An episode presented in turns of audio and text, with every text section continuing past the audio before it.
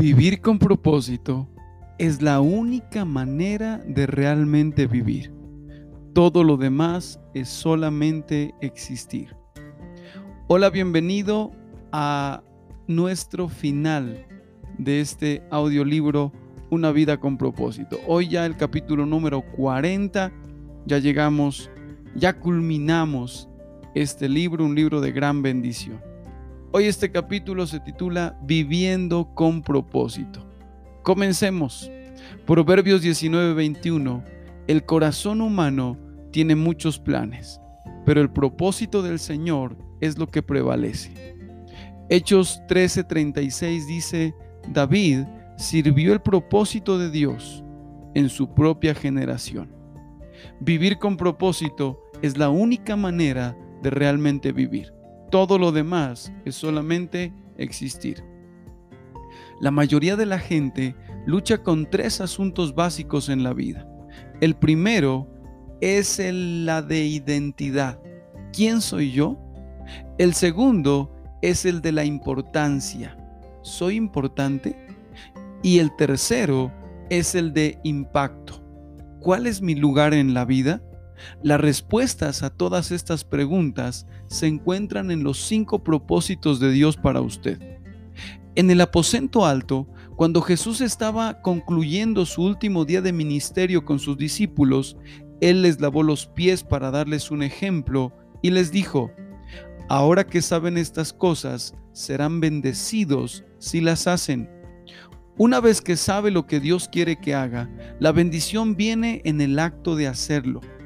Al llegar al final de nuestra jornada de 40 días, ahora que conoce los propósitos de Dios para su vida, será bendecido si lo hace. Probablemente esto significa que tendrá que dejar de hacer algunas cosas. existen muchas cosas buenas que pueden hacer con su vida, pero los propósitos de Dios son los cinco esenciales de la vida que tiene que hacer.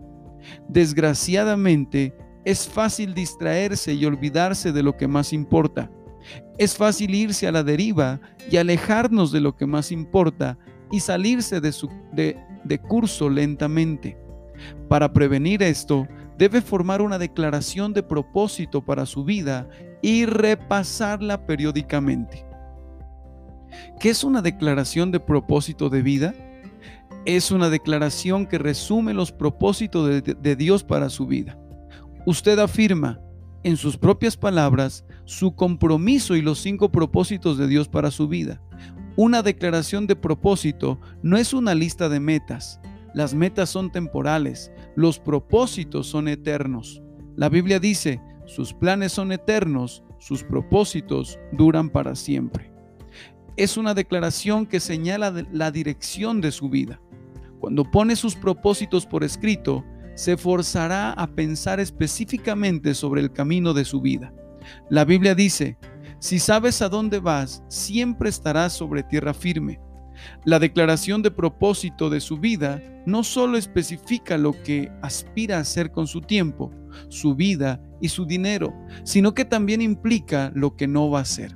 Proverbios dice, el objetivo de la persona inteligente es la acción sabia, pero el tonto arranca en muchas direcciones. Es una declaración que define el éxito para usted. Dice lo que usted cree que es importante, no lo que el mundo dice que es importante. Clarifica sus valores. Pablo dijo, quiero que entiendan lo que verdaderamente importa. Es una declaración que clarifica sus papeles. Usted tendrá diferentes papeles que jugar durante las diferentes etapas de su vida pero sus propósitos no cambiarán. Sus superiores a cual, son superiores a cualquier papel que vaya a tener. Es una declaración que expresa su molde, refleja los modos únicos en que Dios lo hizo para que lo sirva. Tómese su tiempo cuando escriba la declaración de propósitos de su vida. No trate de completarla de un solo tirón y no trate de hacer que su primer borrador sea perfecto. Solo escriba sus pensamientos lo más rápido posible. Siempre es más fácil editar lo que ha escrito que crearlo. Tengo cinco preguntas que puede considerar cuando prepare su declaración. Las cinco mayores preguntas de la vida. ¿Cuál será el centro de mi vida? Esta es la pregunta sobre la adoración. ¿Para quién va a vivir? ¿Qué va a poner en el centro de su vida?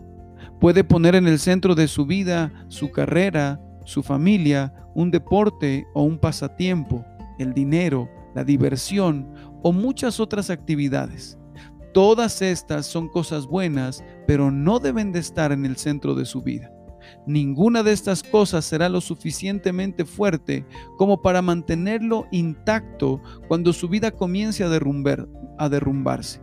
Usted necesita un centro inconmovible. El rey Asa le dijo al pueblo de Judá que pusieran a Dios en el centro de sus vidas. La verdad es que lo que está en el centro de su vida es su Dios. Cuando le entregó su vida a Cristo, Él se movió al centro de su vida, pero usted tiene que mantenerlo allí por medio de la adoración. Pablo dice, oro que Cristo se sienta más y más en sus corazones como si estuviera en su, en su casa. ¿Cómo sabe cuando Dios está en el centro de su vida? Cuando Dios está en el centro de su vida, usted adora. Cuando no está, se preocupa.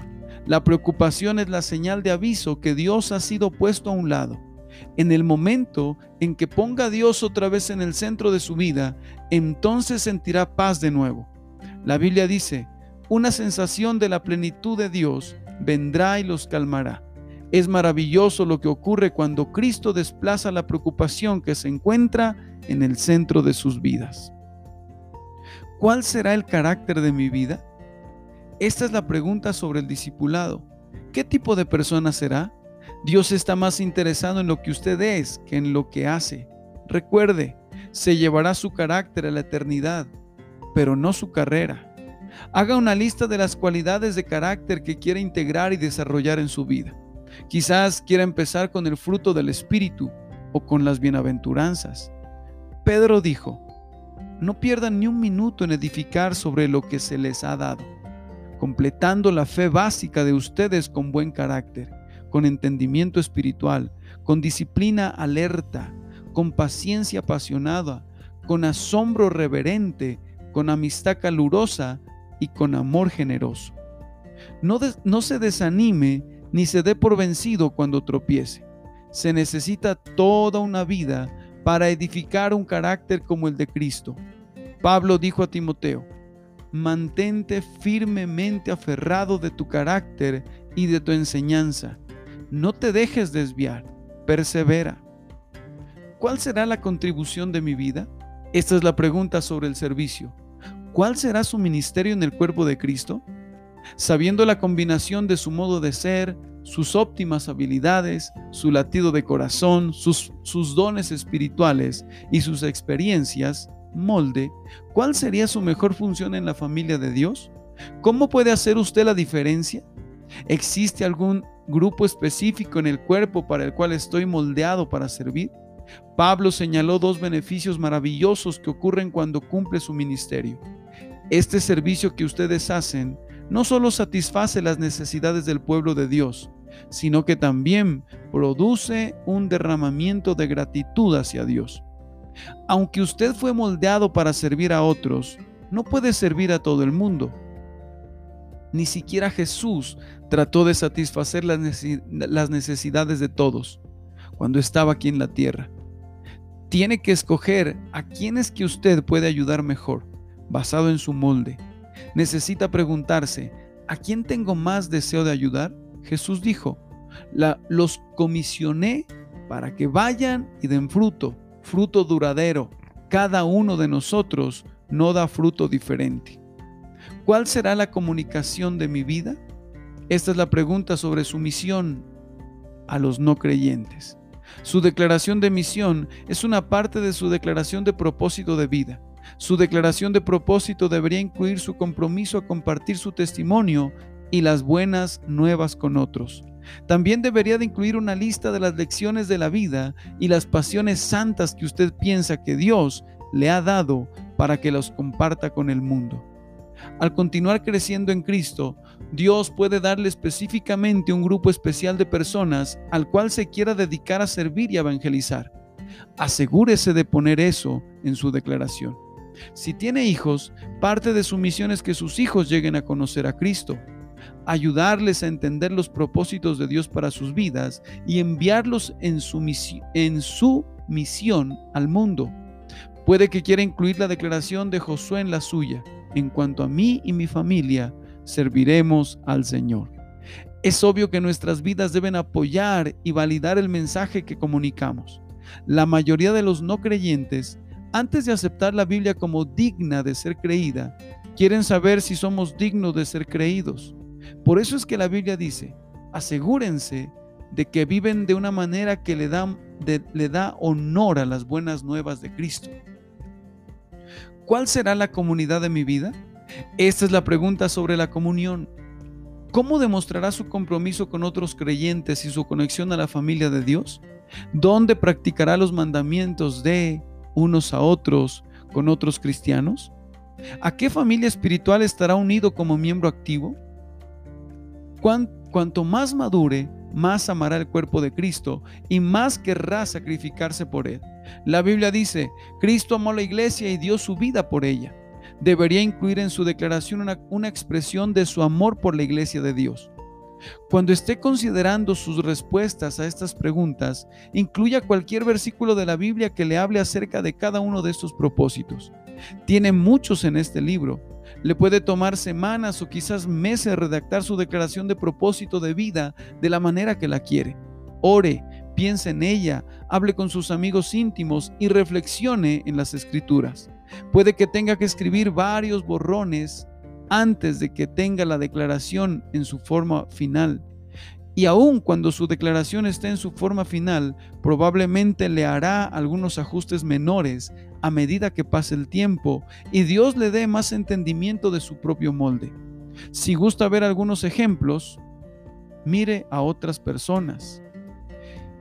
En adición de escribir una detallada declaración de propósito de vida, también es útil tener una declaración más corta o eslogan que resuma los cinco propósitos de su vida de una manera que sea memorable y que lo inspire. Entonces podrá recordárselos diariamente. Salomón aconsejó, será bueno mantener estas cosas en la mente para que estés listo para repetirlas. Aquí tienes algunos ejemplos. El propósito de mi vida es adorar a Cristo con mi corazón, servirle con mi molde, tener comunión con su familia, crecer como Él en carácter y cumplir su misión en el mundo para que Él reciba gloria.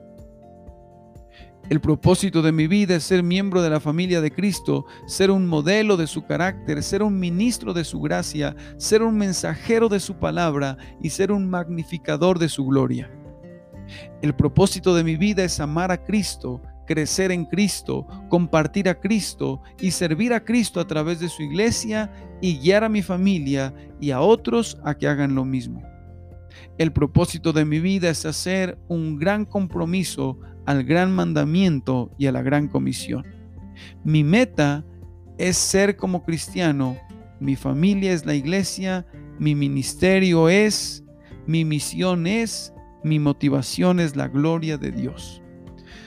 Quizás se pregunte, ¿y qué de la voluntad de Dios para mi trabajo para casarme o acerca de dónde debo vivir o ir a estudiar? Francamente, estos son solo asuntos secundarios en su vida y pueden haber muchas posibilidades que estarían todas dentro de la voluntad de Dios para usted. Lo que más importa es que cumpla los propósitos eternos de Dios independientemente de dónde viva o trabaje o con quién se case. Esas decisiones deberían de apoyar sus propósitos. La Biblia dice, el corazón humano tiene muchos planes, pero el propósito del Señor es lo que prevalece. Ponga su enfoque en los propósitos de Dios para su vida, no en sus planes, ya que eso es lo que perdurará para siempre. Una vez escuché, una vez escuché la sugerencia que uno debería de desarrollar su declaración de propósito de vida basado en lo que le gustaría que otra gente diga de usted en su funeral. Imagínese todas las cosas buenas que dirían de usted y entonces base su declaración en eso. Francamente, ese es un mal plan. Al final de su vida no va a importar en lo absoluto lo que otra gente diga de usted. Lo único que importará es que es lo que Dios dice de usted. La Biblia dice, nuestro propósito es complacer a Dios, no a la gente. Un día Dios revisará sus respuestas a estas preguntas de la vida. ¿Puso a Jesús en el centro de su vida? ¿Desarrolló su carácter? ¿Dedicó su vida a servir a otros? ¿Comunicó su mensaje y cumplió su misión? ¿Amó y participó en su familia espiritual? Estos son los únicos asuntos que se tendrán en cuenta. Como dijo Pablo, nuestra meta es caber a la medida en el plan de Dios para nosotros. Dios quiere usarlo. Hace unos 30 años noté una pequeña frase en Hechos 13:36 que cambió la dirección de mi vida para siempre. Solo eran nueve palabras, pero como la marca que deja el hierro al rojo vivo, mi vida fue marcada permanentemente por estas palabras. David sirvió el propósito de Dios en su generación. En ese momento entendí por qué Dios dijo que David era un hombre conforme a mi corazón. David dedicó su vida a cumplir los propósitos de Dios en la tierra. No hay mejor epitafio que esa declaración. Imagíneselo. Imagíneselo cincelado en su lápida. Que usted sirvió el propósito de Dios en su generación. Mi oración es que la gente diga eso de mí cuando muera. Y mi oración es, además, que la gente lo diga de usted también. Por eso fue que escribí este libro para usted. Esta frase es la definición última de una, de una vida bien vivida. Usted, usted hace lo eterno y lo universal, el propósito de Dios, de una manera contemporánea y en el tiempo propicio en su generación. De esto se trata la vida conducida por propósitos. Ni las generaciones pasadas ni las futuras pueden servir el propósito de Dios en, esta generación. Solo nosotros podemos, podemos. Dios lo creó como a Esther para un tiempo como este. Dios todavía está buscando personas que Él quiere usar. La Biblia dice, los ojos del Señor buscan por toda la tierra aquellos cuyos corazones están solamente entregados a Él para fortalecerlos. ¿Va usted a ser una persona que Dios pueda usar para sus propósitos? ¿Va usted a servir el propósito de Dios en su generación? Pablo vivió una vida conducida por propósitos. Él dijo, corro directamente a la meta y doy cada paso con propósito. Su única razón para vivir era cumplir los propósitos que Dios tenía para él. Él dijo, porque para mí vivir es Cristo y morir es ganancia. Pablo no tenía miedo ni de vivir ni de morir. Ya sé que viviera o que muriera, él iba a cumplir los propósitos de Dios. No podía perder. Un día la historia tendrá su fin, pero la eternidad continuará para siempre. William Carey dijo, el futuro es tan radiante como las promesas de Dios. Cuando el cumplir sus propósitos se ponga difícil, no se deje vencer por el desaliento. Recuerde su recompensa, la cual durará para siempre. La Biblia dice, porque nuestras tribulaciones ligeras y temporales están logrando para nosotros una gloria eterna que la sobrepasa a todas. Imagínese cómo será el día cuando todos nosotros estemos de pie frente al trono de Dios, presentando nuestras vidas con profunda gratitud y alabanza a Cristo. Todos juntos diremos, eres digno, oh Señor. Sí, eres nuestro Dios. Recibe la gloria, el honor, el poder. Tú lo creaste todo. Todo fue creado porque tú lo hiciste. Alabaremos al Señor por su plan y viviremos para sus propósitos eternamente. Un último punto para reflexionar. Vivir con propósito es la única manera de realmente vivir. Un último versículo para recordar. Hechos 13:36. David sirvió el propósito de Dios en su propia generación. Una pregunta para considerar. ¿Cuándo me tomaré el tiempo para escribir mis respuestas a las cinco mayores preguntas de la vida? ¿Cuándo pondré mi propósito por escrito? Hemos llegado al final de este libro, Una vida con propósito de Rick Warren, un libro de gran bendición. Si tú tienes la posibilidad de comprar este libro, obsequiárselo a tus hijos, obsequiarlo a algún familiar, hazlo, cómpralo. Es un libro de gran bendición. Bueno, espero que estos, estos audios libros hayan sido de gran bendición para ti, que tú puedas bendecir a otros. Si aún no los has escuchado completos, te invito para que los escuches. Aquellos pasajes y capítulos que aún te falta escuchar, Te invito para que retrocedas un poco, busques el capítulo que aún te falta y los puedas volver a escuchar.